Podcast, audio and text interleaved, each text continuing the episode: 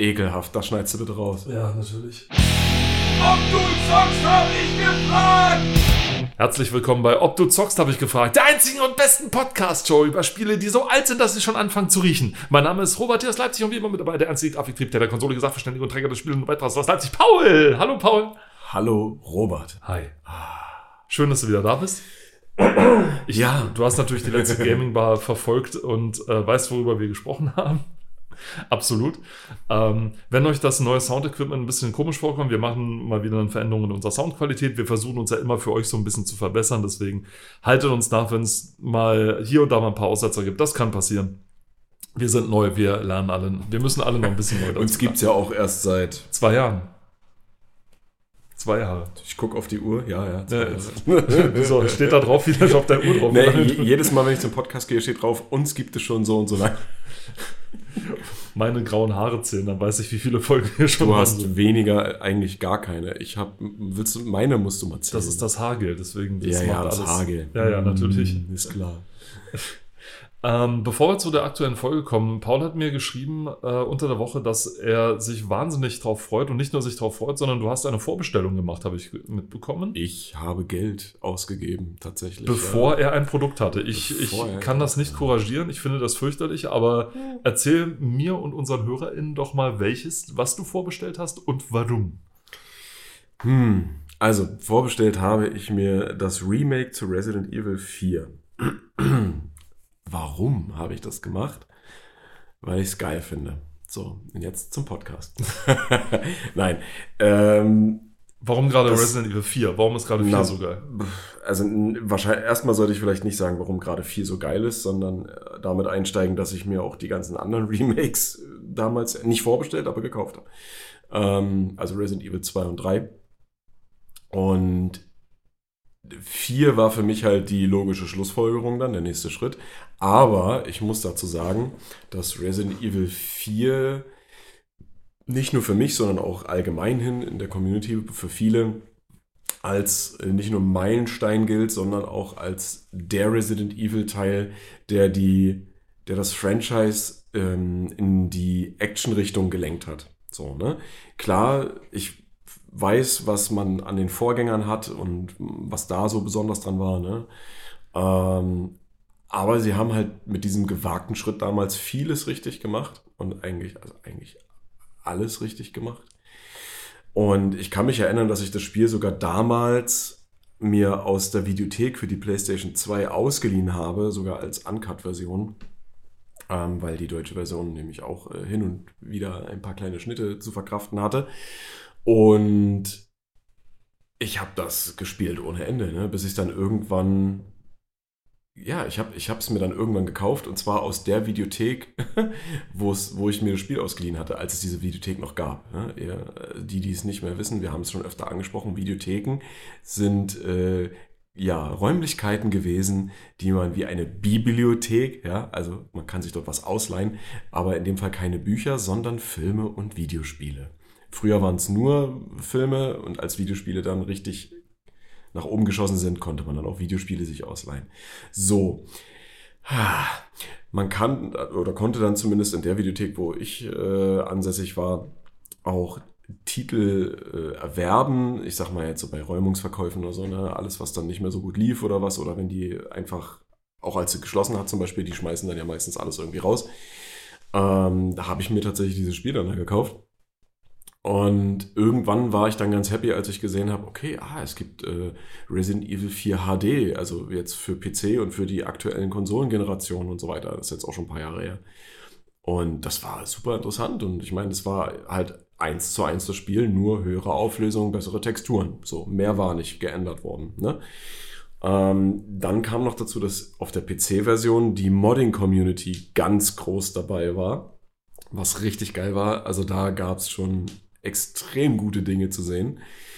Ja, und dann äh, hat Capcom ja irgendwann entschieden, so, hey, äh, nach Resident Evil 7 war das ja, glaube ich, wir, oder um für Resident Evil 7, wir, wir machen jetzt mal äh, Remakes von unseren alten Klassikern. Von Resident Evil 1 und so gab es ja auch, ne, ich weiß nicht, ob man das als Remake bezeichnen kann, das ist eigentlich eher ein Remaster gewesen. Ähm, Resident Evil HD, dann Resident Evil Zero und so weiter und äh, Veronica, Code X und sowas alles. Aber von dem zweiten und dem dritten Teil haben sie dann ja gesagt, äh, wir machen da mal ein richtig geiles Remake draus und das, also bombastisch, richtig gut gemacht, also grafisch sowieso. Ähm, sie haben ja die, ihre aktuelle RE-Engine dafür verwendet, die ja seit Resident Evil 7 verwendet wird. Übrigens auch für Devil May Cry 5. Und es sieht einfach genial aus. So. Die, die Cutscenes sind cool, äh, richtig gut gemacht. Ne? Die perfekte schauspielerische Leistung, nicht unbedingt so cringy wie damals bei den Originalen noch. Da äh, gab es ja hin und wieder ja, ganz, ganz tolle Dinge. So, ah, ja, egal. Und es war eigentlich nur eine Frage der Zeit, bis sie irgendwann ankündigen werden, dass sie den vierten Teil auch als Remake rausbringen. Und ich habe tatsächlich gestern Abend noch ein Video darüber gesehen, was die Änderungen betreffen wird. Ne? Weil bei den Remakes war es bis jetzt so, sie haben halt viel vom Original äh, übernommen, aber eher so von den, von den Vibes her, von, ne, von der Atmosphäre.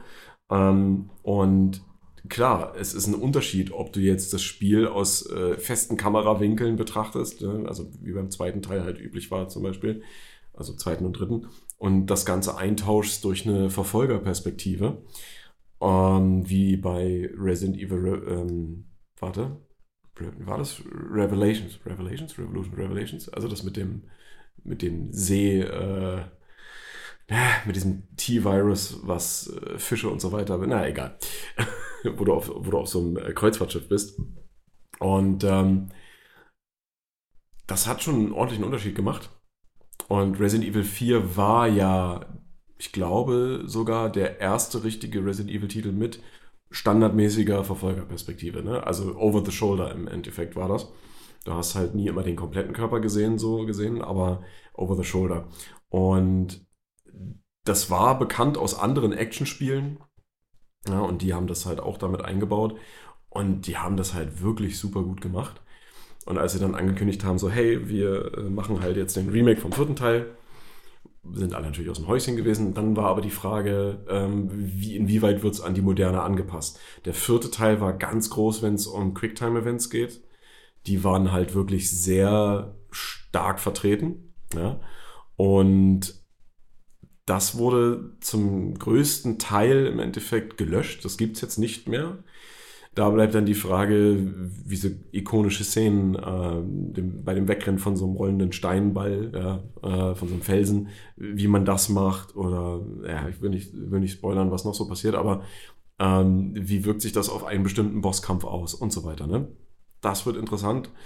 Äh, aber es gibt immer noch dieses Button-Mashing, also wenn dann irgendwie, weiß ich nicht, du wirst festgehalten und dann steht da, drücke diesen Knopf so und dann brrr, musst du den so schnell wie möglich drücken, um dich halt zu befreien. Sowas gibt es noch. Aber die ganzen anderen richtigen Quicktime-Events mit mehreren Knöpfen, die man gleichzeitig drücken muss und so weiter, das gibt's nicht. Ähm, es gibt eine, ich will mal so sagen, eine erweiterte Crafting-Mechanik. Ja, man konnte ja in den Resident Evil-Teilen dann selber immer schon Munition herstellen oder diese äh, äh, Heilpulver und sowas durch die, von den Pflanzen, ne? also diese Fiolen, die man da machen kann. Das wurde ein bisschen erweitert. Man kann wohl auch andere Sachen äh, herstellen. Es gibt sogar bei dem, äh, bei dem Merchant, auf den bin ich super gespannt, ähm, gibt es sogar Rezepte, die man kaufen kann, um gewisse Dinge zu machen. Man kann Waffen reparieren. Ja, ähm, das ist auch ein großes Ding. Das, das Messer ist halt nicht einfach nur noch das Messer, sondern das hat, ähm, Gott, wie heißt es auf Deutsch, Durability? Ich weiß, was es heißt. Ja, ja, ja, ja. Es ist schlimm, wenn man die eigene Sprache nicht mehr beherrscht. Ähm, Aushaltbar hätte ich jetzt fast gesagt, aber es stimmt nee. ja nicht, sondern ähm, die nicht Langlebigkeit, sondern. Ja, na die, doch, schon so in die Richtung. Wenn, wenn man von einem Messer sagt, es ist durable, mhm. dann ist es haltbar, dann ist es, dann hält es einiges aus. Widerstandsfähig. Ist egal, auf jeden Fall die Durability. die, es gibt sie, das heißt, sie nimmt ab, äh, selbst bei Abwehr-Moves, äh, die auch neu sind. Man kann bestimmte Angriffe mit dem Messer parieren, ja, unter anderem Kettensägen. ja, aber äh, selbst wenn, also äh, jede dieser äh, Verwendungen äh, nagt eben daran und irgendwann zerbricht es halt und kannst es nicht mehr benutzen. Ne? Das heißt, du musst dann entweder neues kaufen oder das äh, Messer reparieren. Das ist wie gesagt neu, das gab es vorher nicht. Ähm, die eine der größeren Änderungen aus meiner Sicht ist tatsächlich ähm, die, die Storage-Geschichte. Du hattest ja immer bei jedem Resident Evil äh, diese Limitation, wie viel kannst du mit dir rumschleppen. Und dann spielte man in seinem Köfferchen immer Tetris, so, ne? Hat die Gegenstände gedreht und angepasst und so, ne? Und ich weiß nicht, wann mal ist das seit, boah, seit Resident Evil 7 oder gab es das vorher schon? dass man in den Safe Rooms ja dann immer diese großen Kisten hatte, wo man dann auch Gegenstände ablagern, ablagern konnte. Das heißt, du konntest Platz schaffen im Inventar für den nächsten Run und so weiter, für den nächsten Teil im Spiel äh, und dann später, egal in welchem Safe Room du warst, wieder darauf zurückkommen und darauf zugreifen.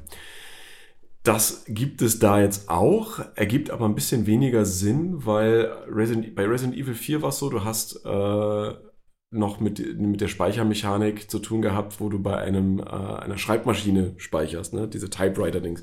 Man erinnert sich bei den Vorgängern noch, da gab es ja auf höheren Schwierigkeitsgraden diese, äh, die, äh, diese Farbbänder, die Ink Ribbons, ja, und du konntest nur speichern, wenn du so einen Ink Ribbon hattest. Ne? So, das gab es da nicht mehr. Es gab dann da schon diese Mechanik, das waren feste Orte, an denen du speichern konntest, also Safe Rooms und äh, auch super geil unterlegt mit einer ganz äh, tollen Musik. Ähm, und jetzt ist es so, dass du dort auch Gegenstände lagern kannst. Halt quasi in dem in der Schreibmaschine. Ist ein bisschen komisch, aber äh, das, das macht vielleicht einiges einfacher, aber es wird sich dann noch rausstellen, inwie, inwieweit das wirklich von Vorteil ist. Klingt cool. Ja, also auf jeden Fall, ne, es, genau, was es noch gibt, super interessant. Äh, da, da bin ich mal gespannt, wie das, wie das dann läuft, wie sich das etabliert. Ähm, und zwar Sidequests. Resident Evil 4 wird Sidequests haben. Ja, es gab im Original nicht unbedingt Sidequests. Es gab die Möglichkeit, so blaue Medaillons äh, abzuschießen. Äh, wenn man die gesammelt hat, konnte man dann später damit was äh, kaufen. Ähm, Schätze und so weiter finden. Das gibt es jetzt auch, aber es gibt richtige Sidequests und die werden wohl Requests heißen. Das sind dann Leute, die dann über Funk oder mit denen du dort interagierst, die äh, dann irgendwas von dir verlangen. Äh, da, und wenn du das tust, wirst du halt dafür belohnt. So, ne? Es gibt auch weiterhin diese Schätze, die man finden kann, auch Schatzkarten, die man erwerben oder finden kann. Und eine Sache, was ich ziemlich cool fand, das, da bin ich auch so ein bisschen hyped. Es gibt einen Nebencharakter in dem Spiel, der im Original nicht sehr häufig auftaucht und ab einem gewissen Punkt dann auch einfach tot ist.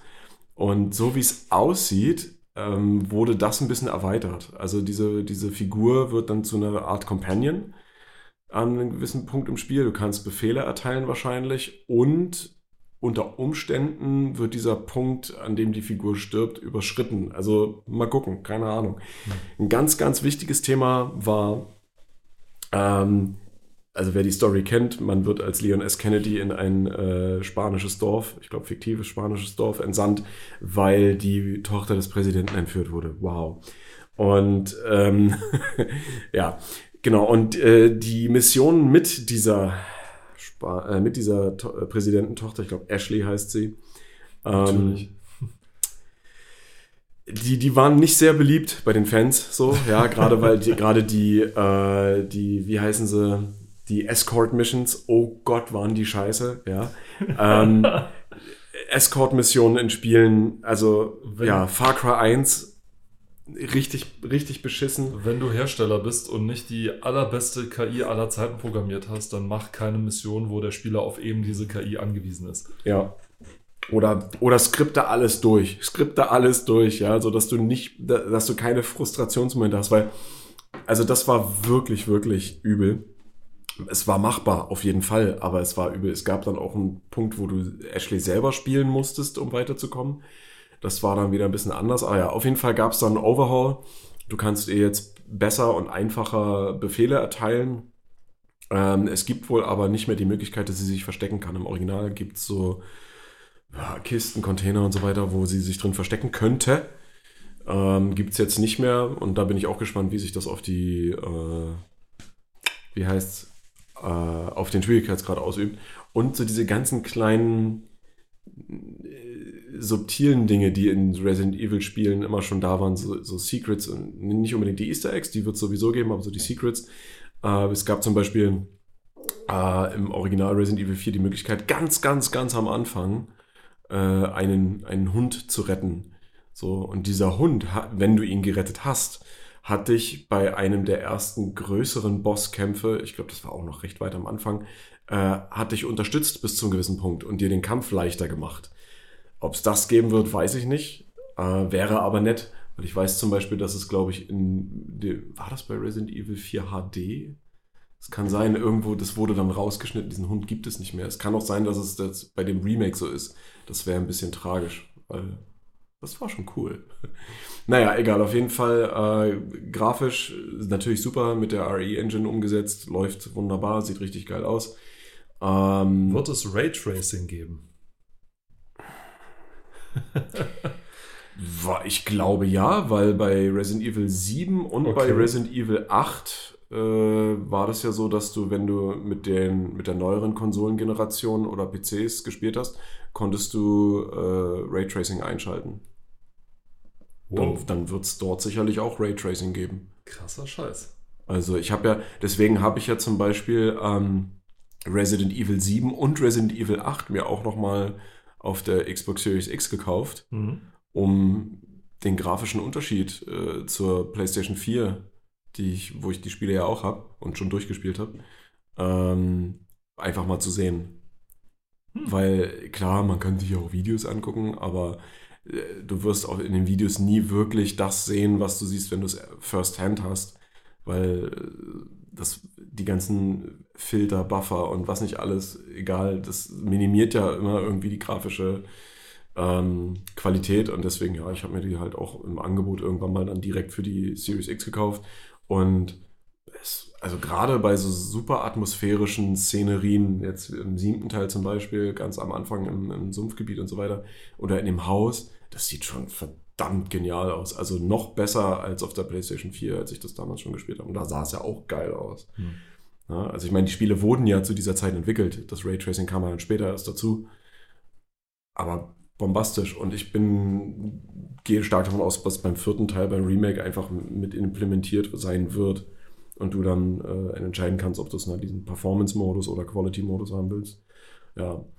Und natürlich hoffe ich, äh, dass die ganzen äh, Begegnungen mit altbekannten Charakteren äh, genauso cool sein wird, wie es damals war und dass nicht viel am, am Sound zum Beispiel geändert wird. Ich meine, klar, die machen dann sicherlich auch diesen 3D-Sound, diese neuen äh, Aufnahmemethoden, die sie ja verwendet haben für die anderen Resident Evil-Teile vorher. Ähm, aber so der Soundtrack zum Beispiel. Und äh, ich bin gespannt, was machen sie mit, ähm, mit den SynchronsprecherInnen? Wie läuft das ab? Ob sie die Originalen nehmen, äh, beziehungsweise neu aufnehmen? Ja, äh, am, am liebsten würde ich es gerne haben, wenn sie den, äh, den, den, den Merchant nicht wirklich ändern, weil der hat, also es war iconic, der hat so eine geile Stimme und immer die, die besten Sprüche drauf. Und in Resident Evil 8 gab es sogar äh, quasi ein kleines Easter Egg, so ein Querverweis auf ihn. Bei Resident Evil 8 gibt es ja auch einen Merchant, diesen, ich glaube, äh, drei, na, oder ja, doch drei Meter großen äh, sehr stark übergewichtigen äh, Typen. Ich weiß nicht, ob er am Ende ein Mensch ist oder so, das weiß ich nicht, aber ähm, er, er, lässt ab und zu mal so einen Spruch fallen, wo er von einem, ich weiß nicht, von einem Freund oder Cousin spricht oder so, äh, und dann einen seiner Sprüche quasi mit einbindet. Und dann weißt du, okay, er meint den aus Resident Evil 4. Also die Verbindungen sind da. Das ist mega genial. Das ist total krass. Aber gut, so viel dazu. Deswegen habe ich das vorbestellt und äh, ich bin gespannt am 23. März, also in elf Tagen. Und nein, wir sind nicht affiliated. Ja, nee, nee, sowieso nicht. Aber also noch elf, nicht, aber wir müssen weitermachen. Capcom. Ja, aber in, in elf wir Tagen. Sind, wir sind käuflich, also bitte. ist es dann verfügbar? Ich habe es schon gestern Abend einfach dann, also ich habe es ja vor, weiß ich nicht, letzte Woche habe ich es ja bestellt und dann habe ich gestern Abend einfach schon mal vorinstalliert. Das heißt, wenn es dann verfügbar ist, kann ich sofort loslegen. Hooray. Mhm. Ähm, das heißt, erst in, nach der nächsten, äh, nach dem nächsten Podcast dann sozusagen jetzt erst los. Genau, dann kann öfter. ich auch erst davon berichten. Mhm. Na, ich bin gespannt. Ähm, oh ja. Wo du vorhin das mit den Farbbändern, wir, wir kommen gleich auf die Ausgabe zu sprechen, keine Sorge. ähm, aber für, Mercenary Mode. ah, stimmt, der war ja noch was, genau. Ja. Nee, ähm, diese Geschichte mit den Farbbändern im ersten, als Mm. das Remake vom ersten rauskam, ist ja eine heiße Diskussion entbrannt drum. Soll man das, ist es, haben sie es drin Das gelassen? oder Remaster meinst du? Ja, das Rema Remaster, okay. Resident Evil HD? haben sie es drin gelassen? Oder? Äh, ich glaube, ja. haben, ja, ja. Okay. Du konntest, du konntest auswählen, ob du das haben möchtest Oh, oder die nicht. Feiglinge. Äh, die, Nein, weil es ist ja eine Riesendiskussion entstanden, um, um, um die Diskussion, soll man es jetzt, äh, sage ich mal, an die moderne Zeit anpassen, weil das war ja Mhm. ein Relikt aus alten Zeiten. PlayStation hatte nur eine Mhm. begrenzte Anzahl Speicherplätze. Deswegen ja auch die Farbbänder, um das sozusagen zu repräsentieren. Es hat auch zur Atmosphäre viel beigeholfen, weil du wusstest, du hast nicht so viel zum Speichern. Du, Ja. Das heißt, du musstest dir genau überlegen, was du jetzt machst. Ähm, und dann ist eben eine rege Diskussion entbrannt. Drum, soll man das drin lassen als Teil Mhm. der Atmosphäre, aber antiquiert, oder soll man es rauslassen, weil es äh, total Unzeitgemäß. ist. unzeitgemäß ist? Wie ist das bei dir? Wie, hast du, wie siehst du das? Ich, glaub, speziell, ich, glaube, speziell bei ja, ja, Resident ich glaube, wir haben darüber schon mal gesprochen oder zumindest es immer angeschnitten. Äh, ist ich ich, ewig ich her. denke, dass, also wenn ich das aus heutiger Sicht sehe und mit den Remakes und Remastern, die bis jetzt erschienen sind, äh, fand ich das recht, recht gut, dass sie sich äh, dazu entschieden haben, dass man es, wenn man es möchte, so machen kann. Oder eben, wenn man damit nichts anfangen kann oder das nicht kennt, dass man es weglässt. So, ne? Also, dass du entscheiden kannst. Ähm, das finde ich auch gut, weil am Ende willst du ja deine, deine KundInnen glücklich machen. Ne? Du willst ja, dass die das Produkt gerne nutzen und dass sie auch dein nächstes Produkt wieder kaufen. So. Und klar, du hast es ja gerade selber auch gesagt, ne? früher war das aufgrund von der technischen Limitierung. Ne? Du hast halt diese Memory Cards gehabt ne? für die PlayStation und die alten Konsolen hatten ja keinen internen Speicher, wo du Save Games draufladen konntest. Das war dann erst ab der, ähm, ah, na doch, obwohl bei der, bei der, bei der Xbox war es, glaube ich, da gab es keine Memory Cards. Da war das intern. Also bei der PlayStation war das zumindest so, bis zur äh, Generation PlayStation 3. Und da ist es ja erklärbar. Ne? Und du hast halt nicht diesen massigen Speicher, den du nutzen kannst. Und es trägt, wie du schon sagst, zur Atmosphäre bei, klar. Äh, Du hast auch je nach Schwierigkeitsgrad ja äh, nochmal darin Unterschiede. Ne? Bei dem leichtesten Schwierigkeitsgrad findest du halt mehr von diesen Farbbändern. Bei, der, bei dem schwierigsten Schwierigkeitsgrad hast du, weiß ich nicht, nur drei zur Verfügung, das war's oder so. Ne? Und das, das, das, ist, das ist auch atmosphäretechnisch ziemlich gut gelöst. So, und wenn du das unter heutigem Gesichtspunkt machst, äh, klar würden viele dir vom Zug abspringen, wenn die erfahren, was, ich muss immer noch, oder ich habe nur, also die Alten, die würden sagen, was, ich muss das immer noch so machen. Ja, und bei der neueren Generation, die würden dann sagen, so, hä, was ist denn das für ein Scheiß? In anderen Spielen kann ich speichern, wann ich will, was soll das?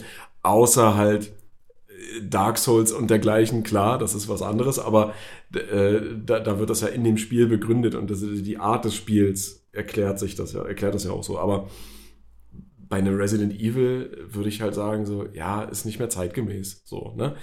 Bei Diablo kannst du auch Die- nicht speichern seit Ewigkeiten. Also du kannst Ja. die, da, also die Speicherpunkte sind halt dann die Portale, die du findest. Genau, ne? Also äh, du hast halt Checkpoints in dem Sinne oder äh, wenn du, sagen wir mal Diablo 3 oder was, wenn du zurück zum Main Hub gehst, ja, also je nach Kapitel hast du ja eine andere Ortschaft, wo, wo du halt deine ganzen Händler hast und so weiter, ne?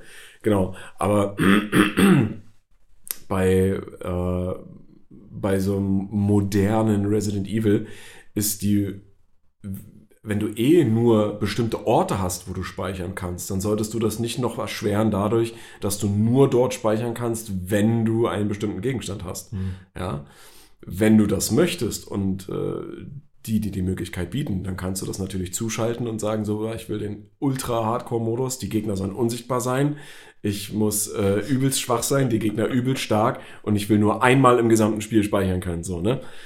Wenn du das willst, okay, mach das, das ist voll in Ordnung, ja? Ähm, und dann am Ende kriegst du irgendwie, weiß ich nicht, einen bestimmten äh, Tofu-Skin, den du nutzen kannst in einem der anderen Spielmodi, um zu zeigen, ich bin der Beste. So, ja.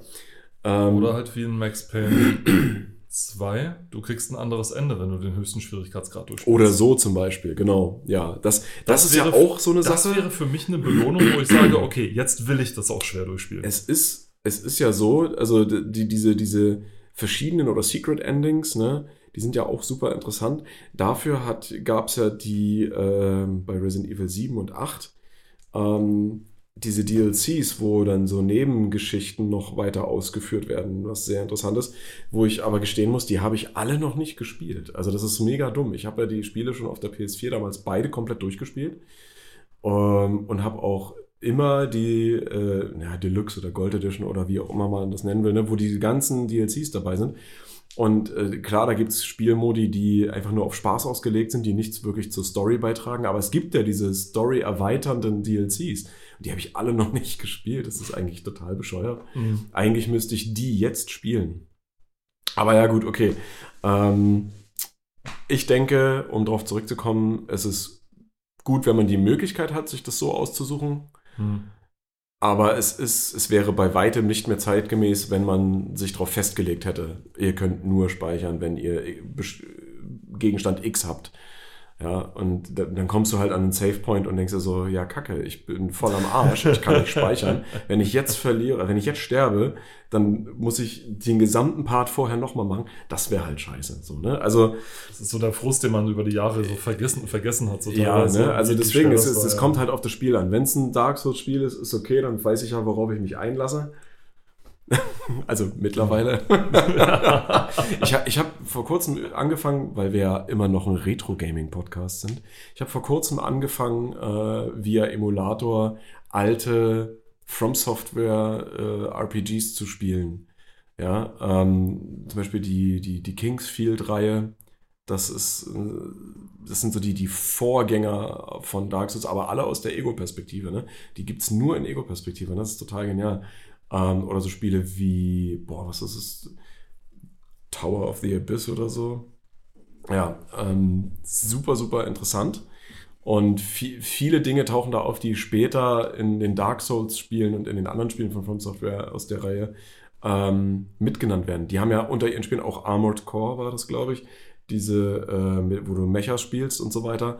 Ähm, die, die haben alle Querverweise auf ihre eigene Lore. Das ist total interessant. Und es gibt in jedem verdammten super. From Software-Spiel oder fast in jedem, glaube ich, gibt es äh, dieses Mondschwert oder Mondlichtschwert. Ja. Ähm, in ich- irgendeiner Art und Weise wird es überall genannt oder du kannst es sogar als Waffe verwenden. Oder als muss ich so an Gegenstand. Sailor Moon denken, jetzt wo ich das Mondschwert. Mondschwert, Schneid und Sieg. Aber ich habe ja gerade gesagt, wir sind ja immer noch ein Retro-Gaming-Podcast. ja. Und jetzt nach, äh, es gar nicht an. nach, nach 20 Stunden Monolog ja. äh, mit ein, zwei kleinen Einwürfen sollten wir oder kommen wir auch wieder zu unserem äh, Magazin, Geschäftsmodell. Ja, zurück, dem PC Extreme, welches wir von wem bezogen haben. Das hatten wir das letzte Mal vergessen. Wir sind immer Richtig, ganz, richtig, ganz richtig. Äh, böse dabei, nämlich von cultmax.com, wo wir das auch immer wieder Org. herholen. Cultmax.org, dachte ich, oder? Sicher? Ich meine cultmax.com. Cultmax.com und äh, genau, wir waren, wir waren ganz böse Buben und haben es beim letzten Mal tatsächlich unterlassen. .com, Und bei cultmax.com könnt ihr euch auch diese Ausgabe von PC Extreme 1997, äh, das ist die zweite Ausgabe, Die ne? drei. Die dritte Ausgabe. Meine Augen sind so schlecht, ich bin jetzt 33, ich kann das nicht mehr sehen. Ähm, beziehen und äh, ja, steigen wir doch gleich wieder ein. Ich, ich glaube, beim letzten Mal sind wir stehen geblieben beim Inhaltsverzeichnis und sprangen mal ganz kurz ins Magazin. Also für Ähm, unsere Verhältnisse sind wir echt weit gekommen, weil wir haben, das heißt, wir haben zehn Seiten in einer Ausgabe abgeschafft, sondern normalerweise Wow. schaffen wir zwei. Das heißt, das, Heute Ti- schaffen wir nur eine. das, Titelcover, das Titelcover schaffen wir normalerweise und dann das Inhaltsverzeichnis und dann war's das. Aber, aber du merkst ja auch, es ist gefährlich, mich auf äh, bestimmte Dinge anzusprechen. Das ist in Ordnung. Ich glaube, die, ich glaube, die ZuhörerInnen, die wissen deine ähm, Nerderei sehr, glaube ich, sehr zu schätzen. Und wenn nicht, dann habe ich trotzdem einfach eine gute Zeit gehabt und das erzählt. eben, darum geht's. Äh, Denn zu dem Spiel kann ich gar nicht so viel sagen, zu dem, was jetzt da steht, nämlich zu äh, Dark Rain. Das war die äh, Preview dazu. War so in den Junks, sag ich mal, so der ganzen, das, das ähm, Strategiespiel-Hype, sag ich mal, was Mhm. Command damals war. Conquer ist das erste, woran ich denke, wenn ich das sehe. So ungefähr. Und Crush, Kill and Destroy und so Ja. weiter. Die ersten. KKND. Äh, nicht Earth Siege, sondern ähm, Earth. Earth, Earth, Earth 2140 Ja. war das erste, was Earth. dann noch rauskam. Und ÖRF Earth. Genau. So hätte Heinrich Lehnhardt das wahrscheinlich ausgedacht. Der hatte auch äh, Fir- First-Person und Third-Person-Perspective Für gesagt. Third und First. Ja, ja. Es ist lustig, wenn man fürs TH dasselbe Wort benutzt wie für, für F oder Mhm. PH und so weiter. Das ist total. Einfach nur. Na gut, der Mann hat damit Sprechen sowieso so ein bisschen ein großes Problem. Nein, wollen wir nichts Böses gegen ihn sagen. Äh, lang lang äh, gedienter Spieleredakteur. Ähm, Veteran. der, ja, der, einer, der fürs ZDF äh, Ferienmagazin äh, Spiele für den Amiga und für den Commodore vorgestellt Geil. hat und das mit einer Schenkelbürste des Todes, den kann man einfach nicht böse sein. Enkelbürste. Das, nee, und dieser riesigen Brille, die man damals, die alle damals getragen haben, so 80er und so weiter. Ja. Mega stark, also wirklich, mega stark. Ähm, Dark Rain, ich habe nur, an- bei Dark Rain muss ich nur an ein, ein Preview-Video von der GameStar denken, wo der, der Entwickler ganz stolz äh, dem, ich glaube, Martin Deppe oder so präsentiert hat, was das Spiel alles kann. Also, dass man Mhm. einen Rahmen um seine Einheiten ziehen kann, damit die gemeinsam Ja, ja. irgendwo sie hingehen alle und so. auswählen. Ja. Ihr müsst euch mal vorstellen, wenn ihr euch mal zum Beispiel Dune 2 anguckt, das aus bestimmten Gründen Dune 2 heißt, weil Und nicht und Dune nicht Dune 1. und nicht Dune 1, obwohl es das erste Dune-Strategiespiel war. Es gab ein anderes, ich glaube, Rollen- oder Abenteuerspiel von, von einem ähnlichen oder von einem anderen Hersteller. Und weil der, der, weil der Rechteinhaber nämlich die Rechte gesplittet hatte, sozusagen. Mhm. Also du darfst das Spiel machen, du das. Und dann durften die es nicht mehr Dune nennen, also mussten sie es Dune 2 nennen. So lächerlich. Äh, total lächerlich. Wenn ihr das mal spielen würdet, sage ich mal, ihr würdet merken, warte mal, ich will einen Rahmen ziehen, das geht gar nicht richtig. Mhm. Das war damals noch nicht so. Ja. Die Einheiten mussten alle einzeln geklickt werden. Also du hast dann, du hast dann das Handgelenk des Zeus gehabt, wenn du damit fertig warst, ähnlich wie nach dem ersten Diablo, dass ja noch nicht dieses äh, Maustaste festhalten und dann schlägt er automatisch Ja, weiter oh hatte. Du sondern du musst musstest jeden- klick, klick, klick, klick. Jeder Schlag war einzeln, jeder Spell einzeln klicken. ein Hoch darauf, wer eine programmierbare Maus hat, wo man das Ja. einprogrammieren kann. Ja? Also ja. Oder halt so, so einfach ein Programm laufen hat, wo du halt Autoklick. äh, Der Autoklicker, genau. eine- Das nutzt äh, Hand of Blood ganz gerne, wenn als er äh, Stronghold. nutzt das auch gerne. Es ist auch, Entschuldigung, wenn du ein Spiel hast, wo du, ähm, sag ich mal, keine Shortcuts hast, so wie zum Beispiel in äh, World of Warcraft. Nein, äh, Conquest, äh, wie heißt das? Das ist von Cos, die Vorgänger von Cossacks 3. Also Cossacks natürlich, ja, okay, Cossacks.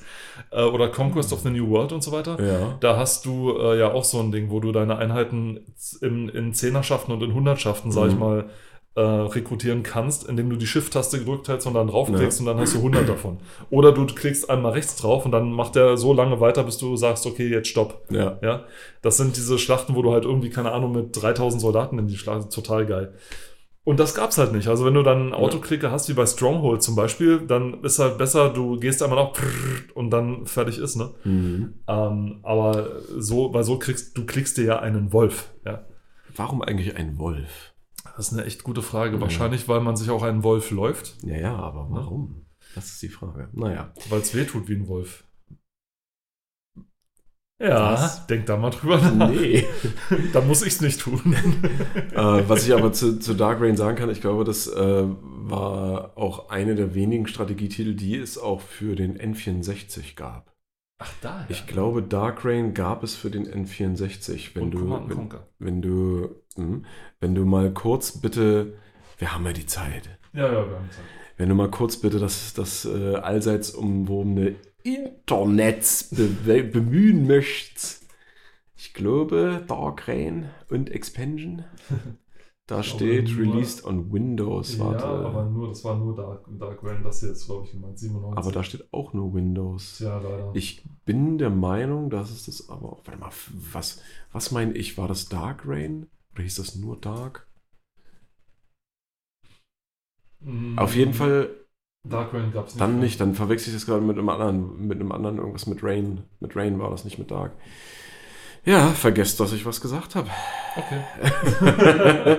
Nein, aber es, es ist tatsächlich, also gerade so bei den ganz alten Konsolen, äh, Strategietitel waren jetzt nicht so der Burner, weil sie auch nicht gut steuerbar waren im Vergleich zu ihren PC-Pendants, weil es fehlt die Maus. Ich meine, natürlich gab es für die PlayStation 1 und für den ähm, Super Nintendo gab es Mäuse, ähm, Aber die waren nicht wirklich gut, also es sind noch die mit den Gummibällen drin als Tracker, weißt du.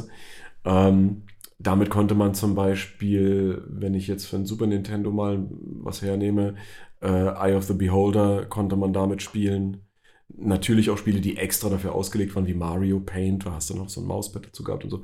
Ähm, aber die, die Mäuse haben nicht viel Sinn ergeben. Also wenn du nicht gerade so eine ähm, Wirtschaftssimulation gehabt hast, gab es ja auch zum Beispiel PlayStation 1, äh, wenn du zum Beispiel SimCity oder sowas gespielt hast. Ähm, da waren sie schon ganz hilfreich, aber sie waren nie so gut und exakt wie bei dem PC-Pendant, weil da war das ja alles, das war ja die, das Steuermedium für den Computer, Tastatur und Maus. Ja, ich meine, du würdest SimCity nicht mit dem Joystick spielen, aber äh, es gibt auch sicherlich Leute, die das machen oder gemacht haben.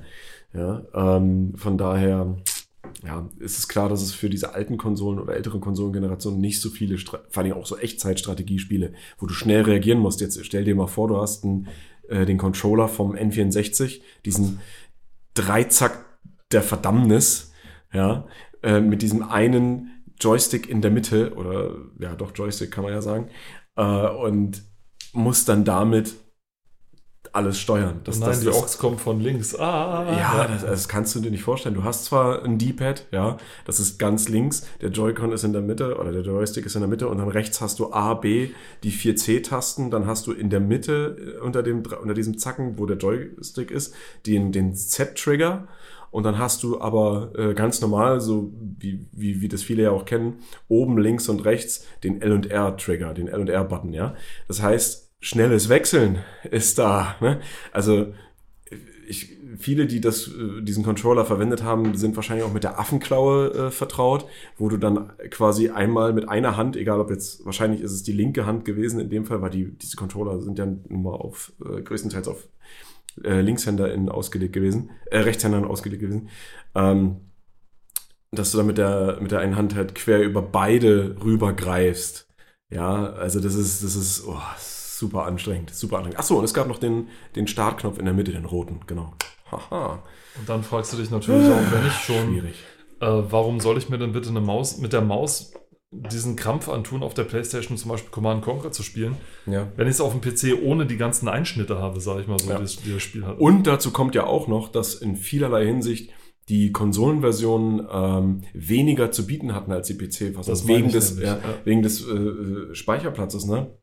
Vor allem- Klar, die PlayStation hatte auch CDs, aber die waren bei weitem nicht so äh, umfangreich wie die beim PC, weil die Hardware von der PlayStation ja eben so limitiert war. Ne? Es gab Spiele, da wurden ganze Dinge einfach rausgeschnitten oder umprogrammiert. Ja, äh, von außen war es das, dasselbe Spiel, aber von innen war es ein völlig anderes, weil dann so viele Einschnitte gemacht werden mussten, dass sie gesagt haben, okay, wir programmieren einfach ein eigenes Spiel dafür. Das ist aber kleiner, hat weniger zu bieten, kostet aber, wenn nicht sogar noch mehr. Ja. Äh, Denn in der Zeit, als die PlayStation rauskam, war es ein Hack, dass man auch von CDs Daten ablesen konnte. Mhm. Das war ja eigentlich ein cleverer Hack und nicht wirklich, wofür CDs gemacht wurden. CDs wurden gemacht, um Audio abzuspielen und, Und- das war ein Programmiertrick, sage ich mal so, von Ja. Sony, äh, dann zu sagen, okay, wir nehmen die Dinger und spielen davon Daten Und ab. wenn man mal die CDs von damals von der PlayStation 1 vergleicht, äh, dann wird man sehen, in den meisten Fällen, hm, die sehen ein bisschen anders aus. Die sind nämlich schwarz. Ja, das sind schwarze CDs.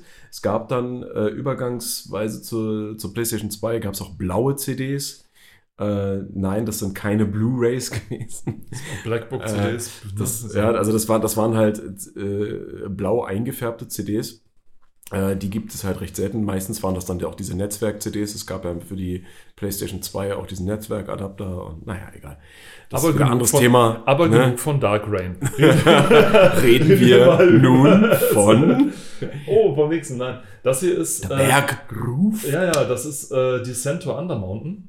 Dein, eine AD, Sorry. Der, ein AD&D-Epos, wie es da Ein steht. Adat. Ja, ja, ähm, ein Adat-Epos.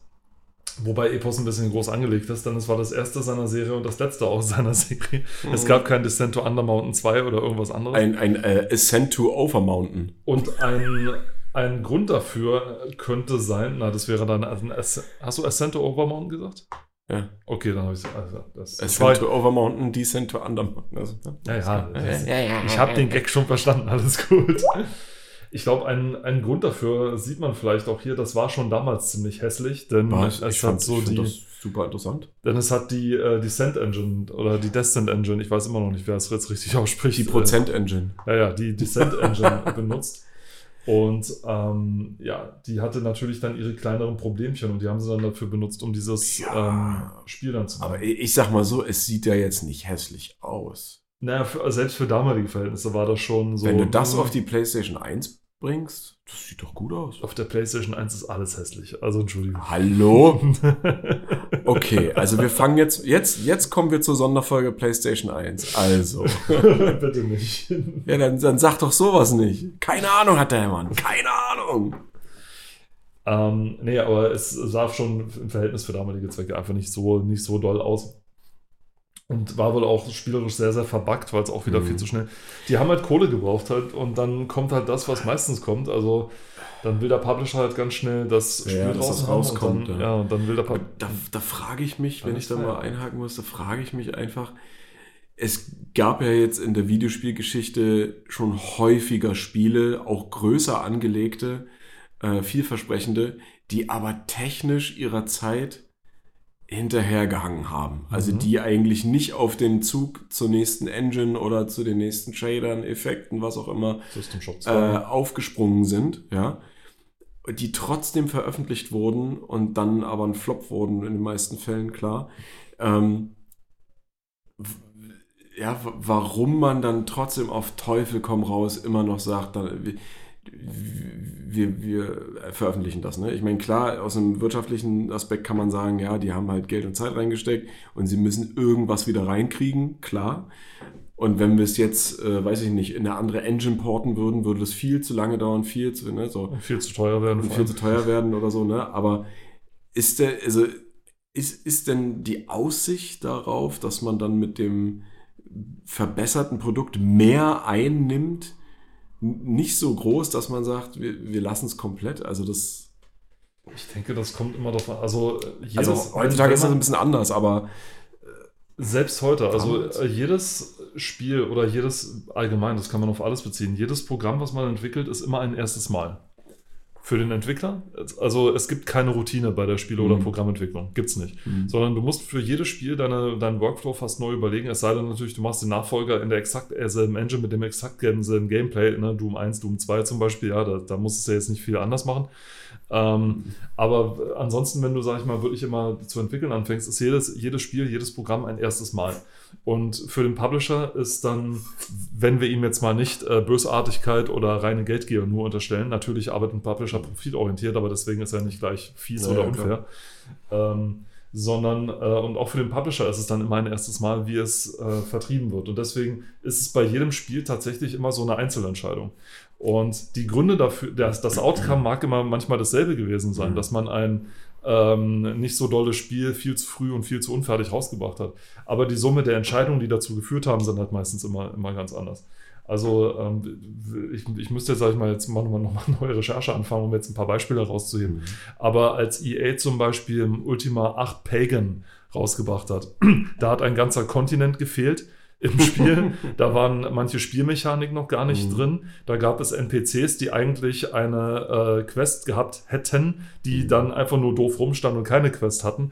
Also das ähm, Pagan war einfach nur äh, viel zu unfallig. Warum? Weil EA ähm, gesagt hat, sie hatten jetzt die, die äh, Ultima sie, sie hatten jetzt die Ultima-Serie und waren jetzt der Meinung, es müsste jetzt jedes Jahr ein neues Ultima rauskommen, weil das sind Erfahrungen, die sie mit der Madden-Serie gesammelt hätten, weil ansonsten die Fans zu anderen, äh, zu anderen äh, Genres abwandern.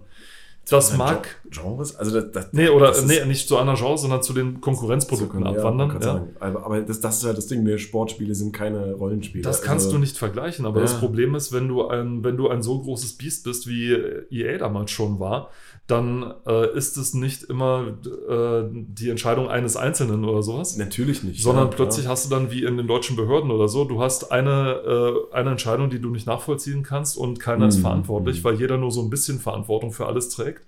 Jeder Ja. sagt, also ich hätte also ich hätte es nicht gemacht oder ich hätte es ganz anders gemacht, aber die Summe der Entscheidungen führt dann dazu, eben zu diesem Sprech. Das heißt, so eine Systematik da drin, sobald so ein, so ein Riese einfach zu groß wird, um zu kontrolliert zu werden, fängt dann an, so die Systematik zu ziehen. Und die steuert dann halt immer in die, die Richtung, bringt's raus. Ähm, dauert schon zu lange. Unser, der Zenit, äh, der Break-Even-Point zum Gewinn Mhm. wird, droht langsam überschritten zu werden und so weiter. Unsere Erwartung äh, ist nicht hoch genug, dass das Spiel mehr verkauft, ja. Und dann Ja. kommt sowas raus. Also das ist halt wirklich immer eine Einzelfallentscheidung und manchmal führt das dann, oder häufiger mal führt es dann eben dazu, dass du dann halt ganz böse, sowas Böses. Aber das, das ist auch wieder immer so ein Punkt, wo ich äh, immer, immer wieder dazu sagen kann, in Bezug auf diese Sportspiele, ne? Hört einfach auf. Hört auf. Tut Also-. NFL, NHL, FIFA, alles hört auf. Wer braucht denn den Scheiß? Ja, also das ist ja, ich meine, Call of Duty ist ja schon ein Krebsgeschwür geworden, ja, aber Sportspiele, also da ändert sich aus meiner Ansicht das so gar nichts. Ja, ähm, es also- gab mal eine Zeit lang, wo, man, wo ich verstanden habe, warum sie jedes Jahr ein neues rausgebracht haben. Das war in der Zeit, als die äh, PCs immer sehr, sehr schnell, sehr modern wurden. Weil dann Anfang der 2000er, Ende der 90er. Ende der 90er, Anfang der Ja. 2000er bis Mitte der 2000er, Ja. bis Ende der 2010er zumindest, also der Anfang. Ähm, bis dahin ungefähr, weil äh, da wurde halt, da macht, ergab es Sinn, weil du immer eine neue Grafik-Engine, sag ich mal zum Beispiel. Das ist ja, ja, ja, aber, Physik aber dazu. mittlerweile ist es Mittlerweile ja so, ist der Aufstieg der Technik ist ja, was das angeht, abgeflacht. Ja. So, ne? Und es gab, das darf man auch, das darf man auch nicht vergessen, einige der heute standardmäßig verwendeten Features in Spielen kommen teilweise aus Sportspielen, ja. Die physikalisch korrekte Berechnung von Haaren kommen aus einem Wrestling-Spiel, ja. Die Berechnung von, weiß ich nicht, Schweiß und so weiter, ne. Ähm, Ballphysik, klar, okay, das ist jetzt nicht so, aber das, das, ne, jede Sportart mit verschiedenen Bällen hat eine andere Physik. Basketball, äh, Golf. Fußball, Golf und Football, ja, ähm, haben alles unterschiedliche physikalische Berechnungen für diese Objekte und die haben das natürlich perfektioniert und vorangetrieben, ohne Frage. Ja, ich weiß noch, um auf die Haare zurückzukommen, als die, äh, als das Tomb Raider Franchise rebootet wurde, ja, äh, wo man die dann doch recht erwachsenen Tomb Raider Spiele bekommen hat. Äh, da war ja einer der großen Punkte, die genannt wurden, auch in den Previews immer schon so, oh, und wenn ihr hier diese Physikgrafikkarte habt und so weiter, ne, dann könnt Ah, ihr sehen, wie die, ja, wie, ja. die, wie die Haare richtig sich bewegen, auch bei Windzug und so weiter, ne, und mit der Beleuchtung und so, ne. Und das kam aus, äh, äh, aus einem der äh, WWE-Spiele, ja, aus einem der, der, der Wrestling-Spiele, weil daher kam, wurde diese Mechanik übernommen, ja. Und klar, gerade so Spiele, wo man äh, viel Personen hat, wo man viel Haut sieht, ne, das muss ja auch immer realistisch aussehen. Ne? Die haben das vorangetrieben, ohne Frage. Aber warum muss jedes verfickte Jahr ein FIFA kommen, wo sich nichts ändert? Der Ball ist immer noch rund, es gibt zwei Tore, ja. Es gibt immer noch diese, also mittlerweile glaube ich nicht mehr überall, aber andere Geschichte, diese, diese, diese Booster Packs, die man da ne, äh, die, mit, mit Microtransactions kaufen kann. Ja, die Teams bleiben fast immer die gleichen. Natürlich kommen andere Leute, weil die haben auch Nachwuchs und das ist ja alles, ist ja alles nicht fiktiv, sondern alles realistisch gemacht. Ne? Die Werbesponsoren sind meistens immer die gleichen. Ja, dann hast du vielleicht einfach mal einen anderen lizenzierten Soundtrack. Oh Wunder. Ja, kauf dir einfach die CDs oder hör Spotify, wenn du das hören willst, dann brauchst du kein FIFA kaufen. Ja. Und jedes Mal zu einem Vollpreis, und die Spiele werden ja auch immer teurer, ja, du kaufst dir da wirklich eins zu eins immer dasselbe Produkt für teureres Geld, für mehr Geld. Ja, und es, es nimmt mehr Speicherplatz weg. ja, und du kriegst nicht wirklich was Neues draus, aber die Leute kaufen es trotzdem, weil sie bescheuert sind. So. Obwohl es eigentlich reichen würde. No hate, aber ihr seid bescheuert. Obwohl es reichen würde, seit FIFA 2008 einfach immer ein Upgrade-Pack für die ganzen Namen äh, mitzuholen. Äh, So nach dem Motto, damit die äh, Ja. Namen in den Mannschaften aktuell Ja, sind. oder die, die, weiß ich nicht, die Stadien. Oh, ich kann jetzt in einem Stadion spielen, was es mal zu einer Weltmeisterschaft gab und jetzt ist es wieder abgerissen worden. So, wow, cool. Ja, solche Sachen. Äh, da, dafür brauchst du doch kein komplett neues Spiel. Ich meine, die Leute, die das entwickeln, wird dir nicht langsam langweilig irgendwie so? Also, ich meine, die, ich würde mich dann irgendwann fragen, so, ja, ich sitze eigentlich jedes Jahr hier und mal einen neuen Ball. Ähm, Und den ich fühle ich dann ein. Ich glaube, das So. ist ungefähr so, ähm, das ist dasselbe, als würdest du fragen, wird es einem bei Opel oder VW nicht irgendwann langweilig, wenn er immer dasselbe Auto baut oder so? Äh, so sehen die das ja, so sehen die das doch, ja nicht. aber sie sind darin gefangen durch Verträge. sondern die bei EA sind ja irgendwie, keine Ahnung, da arbeiten 800, 900 Mann an einem Spiel und dann auch, äh, auch noch disloziert, also noch nicht mal in Ja. einer derselben Firma. so. Das, Das heißt, du, du, du kriegst gar nicht, so viele Entwickler kriegen teilweise gar nicht mit, an welchem Spiel sie überhaupt arbeiten, sondern sie kriegen Die- einfach nur von oben reingeschoben, mach mir mal den, das rechte Knie von irgendeinem so Ja. einem Menschen, mach mir, mal den, mach mir mal den Fuß von einem Troll, mach mir mal die Hand von, von ja, so- ich meine, die Frage an sich ist ja nicht ernst gemeint, aber das ist also, ich du weißt- ich du weißt, deine Frage worauf- durchaus ernst. solltest du nicht. Die, du siehst aber, worauf ich hinaus will, ne? weil Ja. das ist ja wirklich, ich meine, klar, es gibt genügend Leute, die das anders sehen, sieht man ja, ne, so. Aber, ah, ich, nee. Auf jeden Nee, Fall. Ich, ich, ich, aber ich weiß schon, was man. Aber wo du vorhin WWE gesehen hast, WWE gesagt hast und dann auf Lara gekommen bist, sage ich, ach so. Weil bei, bei Wrestling glänzen die Körper ja auch immer so, weil sie sich mit Babyöl einreiben, damit die Muskeln besser zu sehen sind und so. und, und- weil sie schwitzen. Deswegen glänzen, also, also daher haben die es, dass in den Spielen die, die Haut immer so glänzt bei, bei allen anderen. Ja, daher ist das. nee, ja. das, nee, nee, nee. Es geht mir wirklich nur um die Haare. Okay, alles klar. Also diese, diese, diese Mechanik von, von, von glänzender Ha- Haut oder so, das gab es ja auch vorher schon. und ist immer noch Ja. tut Nee, wenn es so realistisch ist, dann nicht. Es ist ja nie realistisch, das Ja, ist doch. das Problem. wenn du, Die wenn ja du mit Wasser äh, was Ja, machst oder wenn. wenn, du äh, wenn. Schweiß darstellst, dann ist es realistisch. Ja, wenn, aber die So. glänzen ja teilweise sogar, wenn sie nicht unter Schweiß sind. Oder Ja, aber das hat sich mittlerweile stark geändert. Das ist ja, das ist ja so ein Ding aus der Unreal äh, Engine Zeit von, weiß ich nicht, Unreal Engine 3 äh, gewesen, wo es so ganz extrem war. Diese Blooming Shader und dieses Glänzen, was alles hat geglänzt, jede Oberfläche hat geglänzt. Na gut, So. jetzt glänzen sie immer. Aber das also jetzt ist- ist alles nass und glänzend dem Boden. Ja, finde ich halt nicht. Es gibt halt, also da, da hat sich schon viel getan, meiner Meinung nach, dass das nicht mehr alles so, ja, dass nicht jetzt jede Oberfläche glänzt. Nee, nee. Also mir ging es aber speziell wirklich nur um diese Haare, um diese Mhm. physikalische Berechnung von den Haaren. Das war ja das, was dort äh, so aufgekommen ist. Das ist interessant, auf jeden Fall. Diese Berechnung gab es bei äh, Descent to the Under, äh, to sagen, Undermountain aber genug nicht. von- aber genug von du- Descent to Ich bin doch der. Überleitungsmann hier, der Überleitungsmensch. aber genug von Descento Undermountain. Weil da gab es so eine Berechnung nämlich noch nicht. Äh, was wir aber berechnen können, ist, äh, wie weit wir noch kommen. Wie weit kommen wir denn noch? Oh, oh. Ja, ja, ja. Wir, sind, Oh. wir sind nämlich schon, ich sag doch, wir schaffen heute eine Seite. Ist das Peter lustig? Nee, das ist nicht Peter lustig. Er hat gerade die Werbung gesehen auf der rechten Seite. Der Game-Guru. Äh, nein, das ist William Clow. Auch Was, genannt was hat er denn geklaut? äh, auch als der Game Guru bin, bin bekannt, einen Prototypen des Atari Pong an einen alten Schwarz-Weiß-Fernseher an. Dann machte er sich Ah. systematisch daran, das 2K-Gerät zu schlagen. Er brauchte dafür bloß 96 Minuten.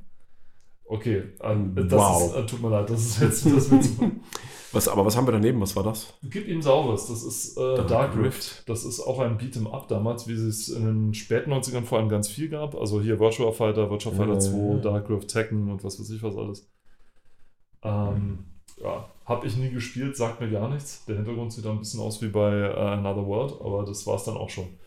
Deswegen. Ähm, oh ja, Magic the Gathering. Hm.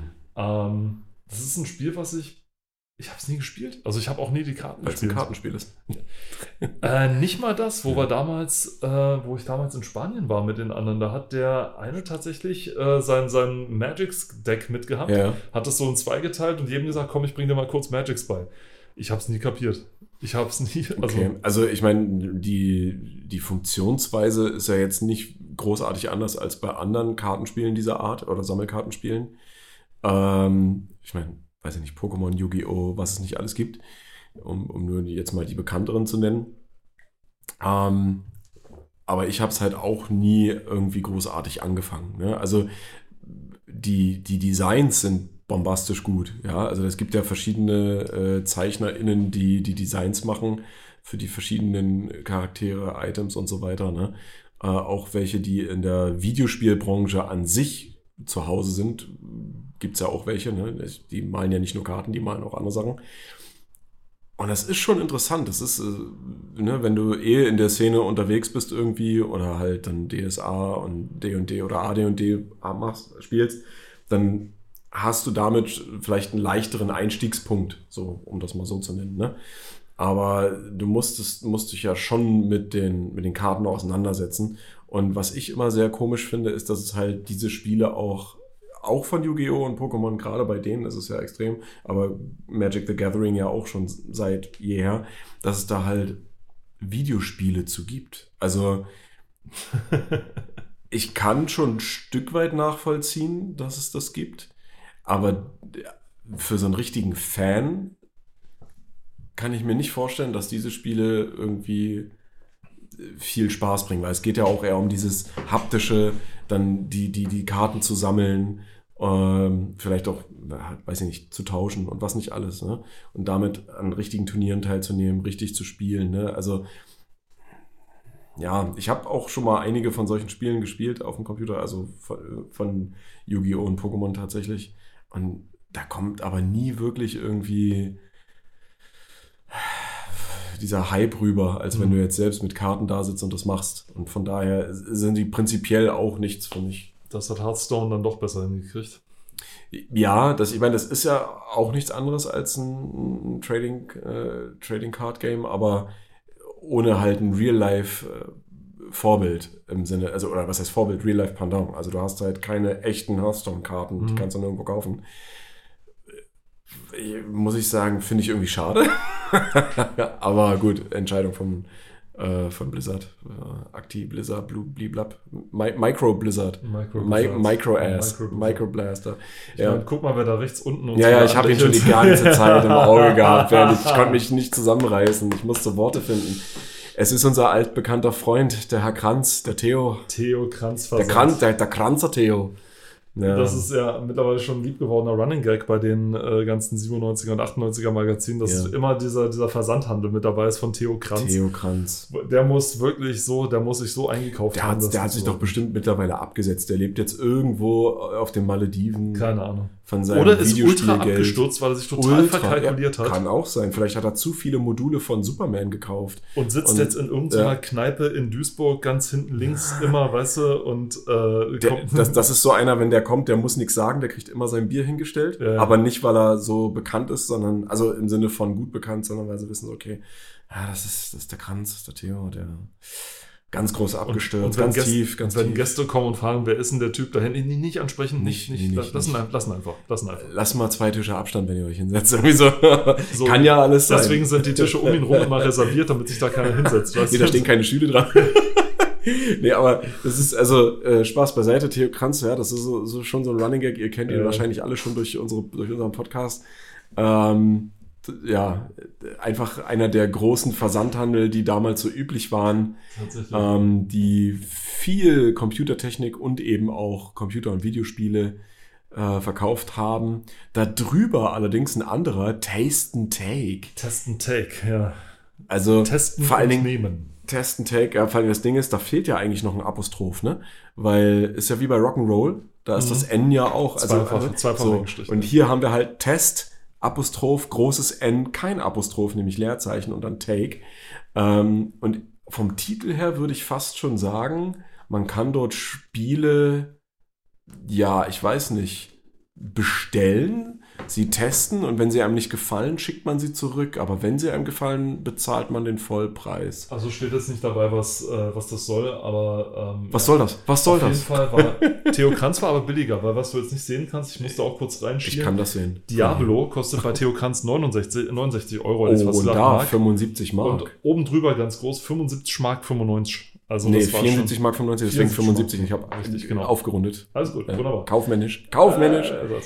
Ähm, ja, also äh, das ist wahrscheinlich das der Grund, warum der Theo sich so daran gehalten hat. Ne? Also ich meine, ich kann mich auch erinnern, aus, bei Ausgaben irgendwie frühe 2000er, da gab es das teilweise immer noch.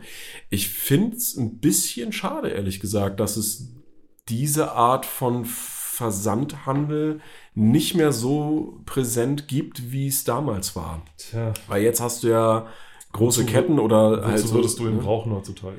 Ja, aber wenn das wirklich so, äh, ich sag mal, wenn, wenn das so ein gut etablierter ist, der auch die Preise äh, gut hält, ne, ähm, dann würde ich eher dahin gehen als zum Beispiel Saturn Media Markt Gruppe Klar. oder äh, mittlerweile ja GameStop, die ja immer mehr Probleme kriegen. Ja, und da weiß ich nicht, das, das wäre schon interessant. Ne? Wir hatten ja mal geguckt, was mit Theo Kranz geworden ist. Ich glaube, der äh, macht immer noch irgendwie, oder, oder das ist übergegangen in irgendeine andere Firma. Aber ja. Also den Versand gibt es wohl nicht mehr. Nee, nee, nee, den, den Versand an sich gibt es nicht mehr, aber das ist irgendwie aufgegangen oder ei- eingenommen worden in eine andere Sparte. Ich meine zum Beispiel, wenn, wenn du dich erinnerst, es gab ja früher noch viel mehr Elektromärkte. Ne? Ähm, ab 1. Sep am 1. September 2000 wurde der Theo Kranz Versand von der britischen Gameplay-Gruppe gekau- Gameplay-Gruppe gekauft. Die Briten hatten sich auf Spieleversand und das Anbieten von Online-Gaming-Diensten spezialisiert. Der deutsche Computec-Verlag war ebenfalls an Gameplay beteiligt. Unter der Flagge Aha. von Gameplay sollte der Theo Kranz Versand einen eigenen Geschäftsbereich bilden. Im Rahmen der Dotcom-Krise musste Gameplay bereits im Mai 2001 Insolvenz Mm. anmelden. Danach machte sich Theo Kranz mit einem neuen Unternehmen mit Namen Theo Kranz E- Etainment wieder selbstständig. Oh Gott. Er gab seinen neuen Versand aber schon bald auf und wurde 2002 Geschäftsführer der Deutschland-Niederlassung von Ingram Microgames. Aus gesundheitlichen Gründen und nach einem längeren Krankenhausaufenthalt trat Kranz von diesem Posten zum 1. Januar 2004 zurück. Danach verlieren sich seine Spuren im Internet. Man weiß nicht, was mit dem passiert ist. Kranz, melde dich, wenn du uns hörst. Theo, sag was. Oh der Kranzer Theo, sag doch mal was. Gib, Oh gib laut, gib laut. Wir wollen wissen, was mit dir ist. Oder er möchte nichts mehr sagen. Also er war wohl also richtig groß. Ich kann mir vorstellen, wenn er selber auch so ein, so ein Gaming-Freak gewesen se- ist, ja, weiß man ja nicht, dass der eine stattliche Sammlung hat. Vielleicht sitzt er zu Hause noch auf vielen OVP eingeschweißten Produkten, die er unter irgendeinem anderen Namen bei eBay und eBay Kleinanzeigen für horrende Summen vertickt. Oder eben nicht und er hat sie noch. Theo, wenn du, wenn du das hörst, melde dich. Bitte melde Ich, dich. ich hab, bitte melde dich, RTL. ich habe da einen Geldbeutel. ja, nee, also genau, aber das, das, das ist, wo ich sage, es gab ja auch früher, wenn du dich erinnerst, viel mehr äh, andere ähm, so Elektrofachmärkte, so Ketten, ne? Äh, die Promarkt und äh, wie hieß der andere? Weiß gar nicht mehr, die, die es ja heute gar nicht mehr gibt, weil die alle von Saturn Media Markt Gruppe aufgekauft wurden. Ja? Die ja auch erst seit kurzem äh, zusammengeschaltete, äh, muss ich aufpassen, dass ich gleichgeschaltet sage, zusammengeschaltete äh, Werbung machen, ja, weil wenn man mal früher, als man nur noch, als man wusste, okay, es gibt Mediamarkt und Saturn, ja, es ist ja scheißegal, wo man hingeht, die gehören beide zu selben Konzernen und äh, die haben beide dieselben Angebote und Preise. Es ist selten mal, dass, klar, die eine Marke hat vielleicht mal für was anderes äh, Angebote als die, äh, als die äh, als die jeweils andere, aber sie bieten dasselbe an und sie haben meistens auch immer dieselben Angebote, also preislichen Angebote. Und jetzt erst vor kurzem haben sie angefangen äh, kombinierte Werbung zu schalten, ne? dass du dann halt bei YouTube oder im Fernsehen oder hier auf Plakaten siehst Saturn Mediamarkt oder Mediamarkt Saturn, weiß nicht, wie die, wie rum die das drehen, ja. Äh, ich prophezeie, dass es in äh, naher Zukunft zu einem auch äh, öffentlichen Zusammenschluss kommen wird. Also, dass du dann nicht mehr Saturn und Mediamarkt hast, sondern nur noch einen großen Markt irgendwie. Wie sie den nennen, weiß ich nicht. Venus oder so. Aber, aber irgendwie sowas, das wird wahrscheinlich passieren, weil es gibt ja keinen Grund, wenn die eh schon zusammengehören und egal wo du bestellst, du kriegst die Rechnung immer irgendwie von einer derselben Firma, steht da immer drin, irgendwie MMS, irgendwas. Also ja doch, Mediamarkt Saturn, MMS, genau. Ah, siehst du, ja. Sherlock is at it again. Ähm, genau, aber ja, so viel dazu. Aber so viel zu Magic the Gathering ja, so Äh. viel zu Magic the Gathering. und so viel auch zu dieser Folge, denn das war es nämlich schon wieder von uns. Oh. Nächstes Mal kommen wir wieder, werden wir wieder nicht über die PC Extreme sprechen. Nein, Ah. aber nächstes Mal wieder, ich meine, äh, mir war nur wichtig, dass ich fand es einfach nur cool, mal über Resident Evil so ein bisschen was zu erfahren und auch, äh, war, was die Gründe sein können, um sich dieses Remake dann doch zu beschaffen. Mal gucken. Äh, wir bedanken uns ganz recht herzlich für eure Aufmerksamkeit. Danke, dass ihr dabei wart. Seid auch beim nächsten Mal wieder dabei. Wir würden uns beide ganz doll freuen. Juhu. Und bis es soweit ist, sagen äh, Tschüss aus Leipzig, der Robert. Und tschüss, auch aus Leipzig, der Paul. Macht's gut. Ciao. Tschüss.